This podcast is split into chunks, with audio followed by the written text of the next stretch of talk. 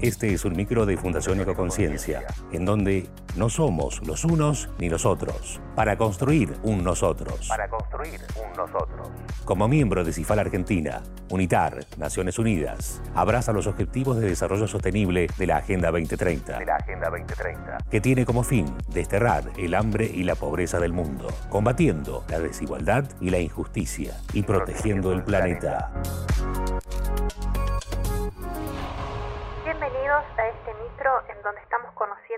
Nobeles de la Paz. Hola, bienvenidos a este micro en donde estamos conociendo a los Nobeles de la Paz.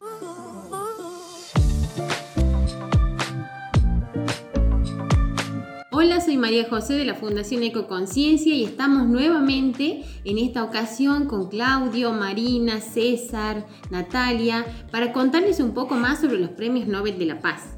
En esta ocasión vamos a hablar de Rosa Parks, quien desafió las leyes segregacionistas y encendió la chispa que le dio en la nueva faz a Estados Unidos.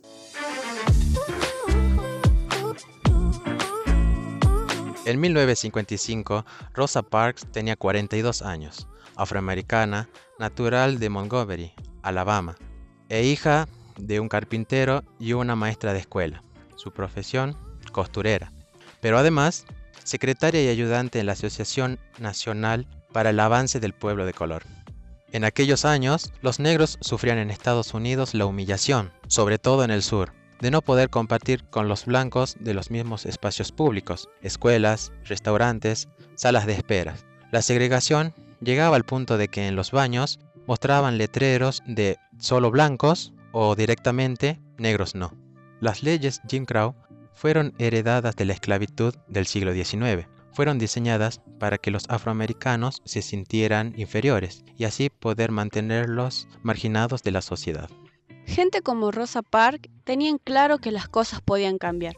El 1 de diciembre de 1955 cogió un autobús público para volver a su casa. Por entonces los vehículos estaban señalizados con una línea, los blancos adelante y los negros detrás. Así la gente de color se subía al autobús, le pagaba al conductor, se bajaba y subía de nuevo por la parte trasera. Parks se sentó en los asientos del medio, que podían ser utilizados por la gente de color si ningún blanco los requería. Cuando se llenó esa parte, el conductor le ordenó, junto a otros tres negros, que le cedieran el lugar a un joven blanco que acababa de subir. Este ni siquiera había pedido el asiento, dijo después Parks en una entrevista a la BBC. Los otros le cedieron el lugar, pero ella permaneció inmóvil. El autobusero trató de disuadirla.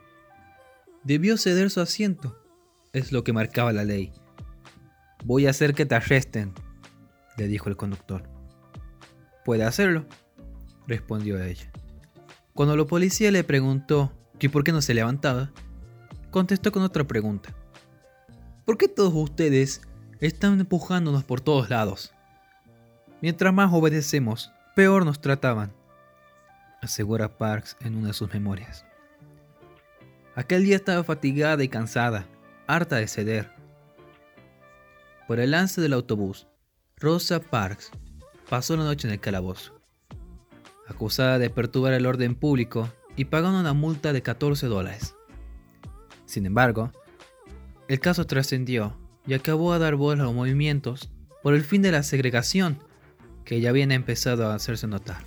Indignado y hastiado, un joven y desconocido pastor bautista llamado Martin Luther King organizó una oleada de protestas en contra de la segregación en los autobuses públicos de Montgomery, que duró 382 días. Los 30.000 afroamericanos que participaron e hicieron marchas de hasta 9 kilómetros. Y cuando les preguntaron cómo se sentían, algunos respondieron, mis pies cansados, mi alma liberada. Mientras el caso de Parks llegaba a la Corte Suprema, que declara que la segregación es una norma contraria a la Constitución estadounidense, que declara iguales a todos los individuos de una nación. Un año después, el gobierno abolió cualquier tipo de discriminación en lugares públicos. Rosa Parks una vez dijo, la única cansada era yo, cansada de ceder. Si tienes idea o algún tema en el que te gustaría participar en el próximo micro, comunícate al 3835 530297. Y si quieres participar de la fundación, contactanos por Facebook. Puedes encontrarnos como Fundación Ecoconciencia André Galá. Mi nombre es Belén Rojas y nos estamos encontrando nuevamente mañana.